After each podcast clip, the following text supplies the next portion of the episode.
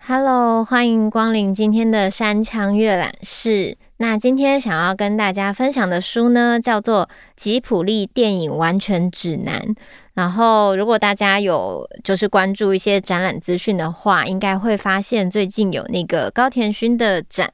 蛮推荐大家可以先看完这本《吉普力电影完全指南》之后再去看展览，就会比较清楚。例如说，在吉普力工作室里面，可能每一部作品那背后的工作分配啊，还有就是这些。动画电影的呃年代，然后跟后面的故事，然后还有一些影评之类的，就是如果呃大家对于这些就是展览的资讯有关注的话呢，也可以在先看完书以后再去看展览，你就可以就是仿佛就非常理解这个吉普力工作室的工作流程，然后再看展览会非常有感觉。但无论你是先看展或是先看书，我都觉得就是非常推荐大家，因为当我们有时候看完一个很棒、很经典的作品之后，其实会很想要知道这个作品它到底是怎么样制作出来的，然后背后就是这些创作者都是在呃创作的时候经历了什么样的旅程呢？那我觉得这一本吉普力电影完全指南就可以帮大家好好的解答，而且它真的是非常的清楚，就是我每每看一篇，就是又重回我看。那个动画的那个当下，那当然它里面依照年份有非常多部吉普力那个电影的各个介绍，然后我其实一直都很喜欢，从小就在看吉普力的动画长大的，然后想要推荐的一定也说不完，所以我就只挑一个，就是可能至少我们在同一个时代的话，近期应该都有看过的《神隐少女》这样子。好，那我就来读这篇《神隐少女》，然后他会先列出这个片名，就是《神隐少女》，二零零一年通往某处的道路，导演宫崎骏，编剧宫崎骏，片长两个小时四分钟，发行日期二零零一年七月二十日。每位吉普力粉丝都会记得自己进入吉普力世界的第一部电影。如果你正在读这本书，很可能当年将你收编的就是《神隐少女》，打破之前日本所有卖座记录，甚至包括前一部超级卖座电影《魔法公主》。《神隐少女》也是第一部受惠于全球发行规模的工作室作品，它赢得全球的尊敬、赞誉和荣耀。说实话，这是宫崎骏作品应该得到的。在宫崎骏经历《魔法公主》的艰辛制作之后，他在一九九八年一月宣布从制作动画的岗位退休，这并不令人意外。不过他也没有闲着，他着手拍摄一部讲述法国作家安托万·迪圣修伯里的小王子独自飞越撒哈拉沙漠的游记影片。宫崎骏在吉普力总部的不远处盖了一间专属自己退休后使用的工作室。他为十八至二十六岁之间的年轻动画师开设课程，课程名称仿照三年前高田勋也开设过的课程，取名为“东小金井站”。他甚至开始构思一间专门展出动画技艺的美术馆。不久后，宫崎骏又回到了动画电影，这回引发他灵感的是一次家族好友和他们的年轻女孩出游的经验。他看到他们手里拿着平庸乏味的漫画。于是决定拍一部以十岁女孩为主角的电影。距离上次他碰触同样题材，已经是十多年前的《魔女宅急便》。他在一九九九年的十一月计划提案中这样写道：“这个故事是关于小女孩被扔进另一个世界，其中有好人也有坏人。她被迫接受严格的训练，并且学会了友谊的真谛和自我牺牲。”运用自己的才能活下去，最后重返自己的世界。好，大概就是先讲到这边，就是大家，呃，就是可以在这个书籍里面呢，知道就是他创作的年份跟上映的年份，然后还有他起心动念为什么会有这部动画作品。而且就是宫崎骏其实非常常说他要退休，他要退休。可是其实每隔不久，他其实都没有闲下来，他还是。在说他退休的同时，会着手经营别的事情。他可能去前置了某一件事情，然后可能又经过了别的东西刺激以后，突然又觉得，哎、那我来拍一个什么好了。然后，所以我就觉得非常的有趣，就是因为这个惊喜，所以我可能就是从小到大，从小学到现在，都可以一直看到吉普力工作室出的电影这样子。好，那。继续往下读，因为这中间它毕竟是一个电影完全指南，它所以它会有一些图片，就是你可以看到一些剧照或是干嘛的。不过因为用朗读的方式，所以有点难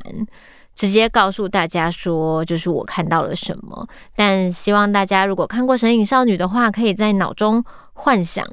这些片段，这样子。嗯，然后继续往下。那进入到就是影评，就是他通常介绍完这部电影以后呢，可能会有一些配图，然后会讲一些就是关于这些配图背后的一些东西，然后也会讲如果这个电影有得奖或是什么的，就是都帮大家整理出来这部电影的。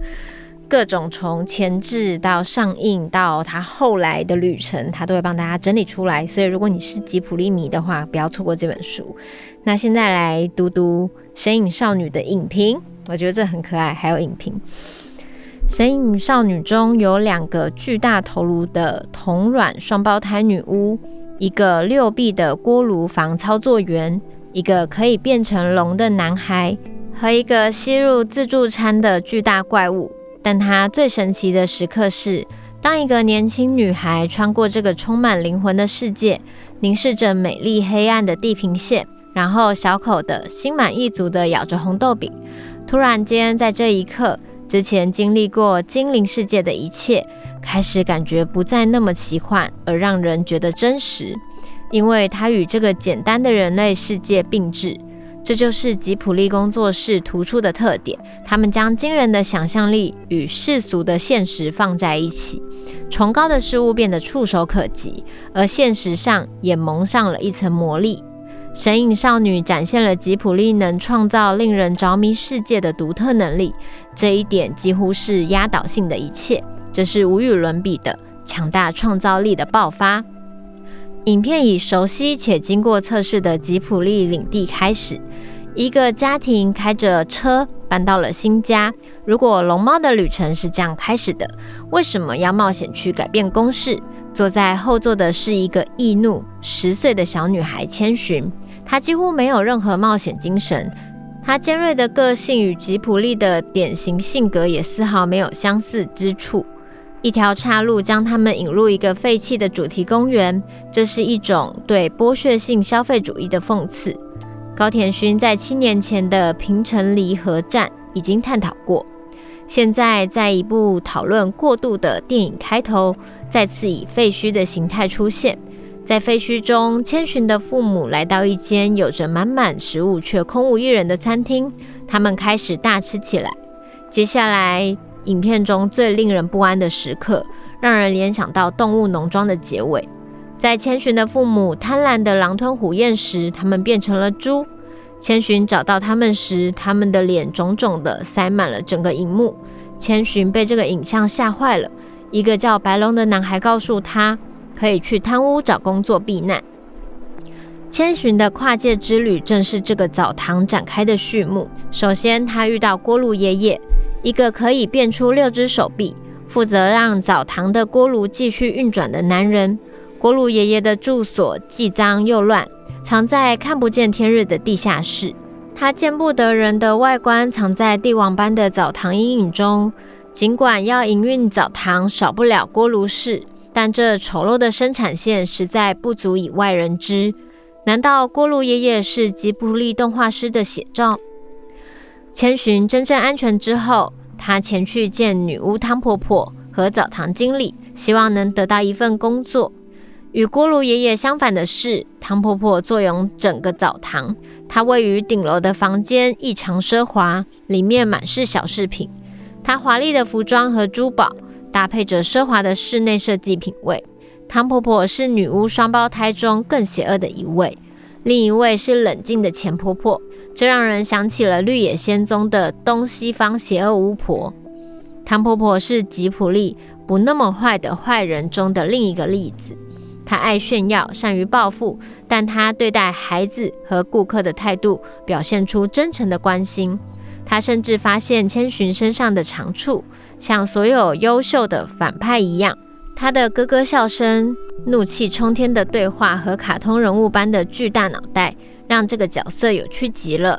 他让千寻开始为他工作。千寻并没有因为是新鲜人而获得特别待遇。他被分配到了一个充满恶臭、身上附着一团会移动的巨大污泥的客人。他的恶臭让凡是靠近他的人都发出恶臭，连靠近的食物都腐烂了。千寻如同从熊爪上拔刺的英雄，他跳进浴缸，发现自行车把手笨拙地插在污泥身上，并且把它拉了出来。这一下释放出美丽的动画。膨胀的泥泞巨泥和人类垃圾揭示了这个泥怪实际上是被污染的河神。千寻的勇敢让他在澡堂里稍微获得认可，同时这个安排展现了电影批判消费主义和环保主义的双重主题。过度的垃圾和人类将大自然用完即弃的态度，已经将自然毒害到让人认不出它本来面貌的程度。无脸男的安排有着同样的效果。他来到澡堂是为了狂欢，而不是洗澡。无脸男是吉普力创造的注册商标之一。他在被千寻偷偷地接待到澡堂后，这个单纯的黑色形体吞噬了眼前的所有食物。他迅速地膨胀，变成星际大战的外星人假霸，以同样的速度吞下整桌自助餐和经过的工作人员。工人们最初仍然对他实际造成的伤害视而不见。开心地抢夺他撒下的黄金雨，像河神和无脸男这样的人物，让澡堂充满了过剩的狂躁。跟着龙猫里令人安心的打扫仪式，清洁澡堂也变成令人心旷神怡的景象。下班后，千寻安静地享受他的红豆饼奖励，这是个令人放松的时刻之一，是情绪转换之间必要的呼吸。之后，穿过镜像的琥珀海的火车之旅，是一种空灵沉思的平静深呼吸。朋友之间分享的饭团，是和任何疗愈品一样治疗灵魂的良药。尽管上述宁静时刻确实有助喘息，但《神隐少女》仍然是一部繁忙到令人难以置信的电影。复杂且稍微华而不实的情节，作为典范的角色设计和极富想象力的动画。并存于电影中，热水溢出的澡堂，其中的居民，他们的故事和忠诚，都迷失在创造力的盛宴中。当电影试图在澡堂门外叙述一个较松散的结局时，这样的结局只能说差强人意。然而，本片的长处并非故事前后一致性，它的故事发生在澡堂里。这部片的最佳体验方式是让它彻底的冲刷你。就到这边。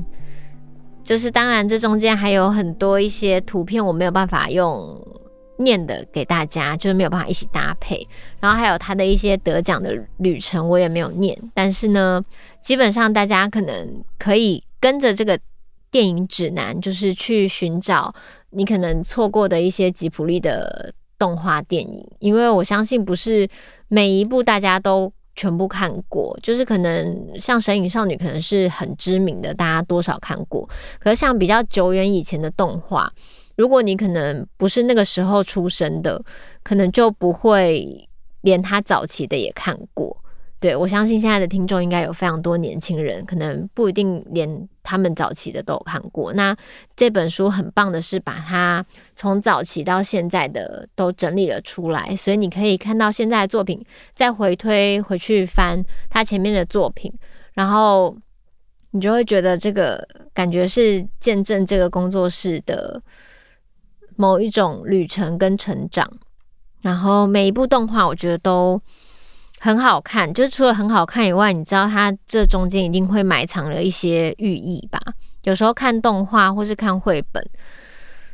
对成人来说，我觉得都是有另外一层意义在的。它不是只是给小孩看的。然后很多小孩长大变成大人以后，可能曾经忘记自己曾经是个小孩。那我觉得这个时候就是非常适合去动画里寻找自己的童年。然后有些时候你小时候就明白的事情，可能在你长大的过程中丢失了。然后，或是你的不管是做任何事情的初衷，我都觉得其实你可以像穿越时光隧道一样，回去看看你小时候看过的动画，或是你曾经看过很喜欢的动画，现在一定会有另外一层就是想法这样子。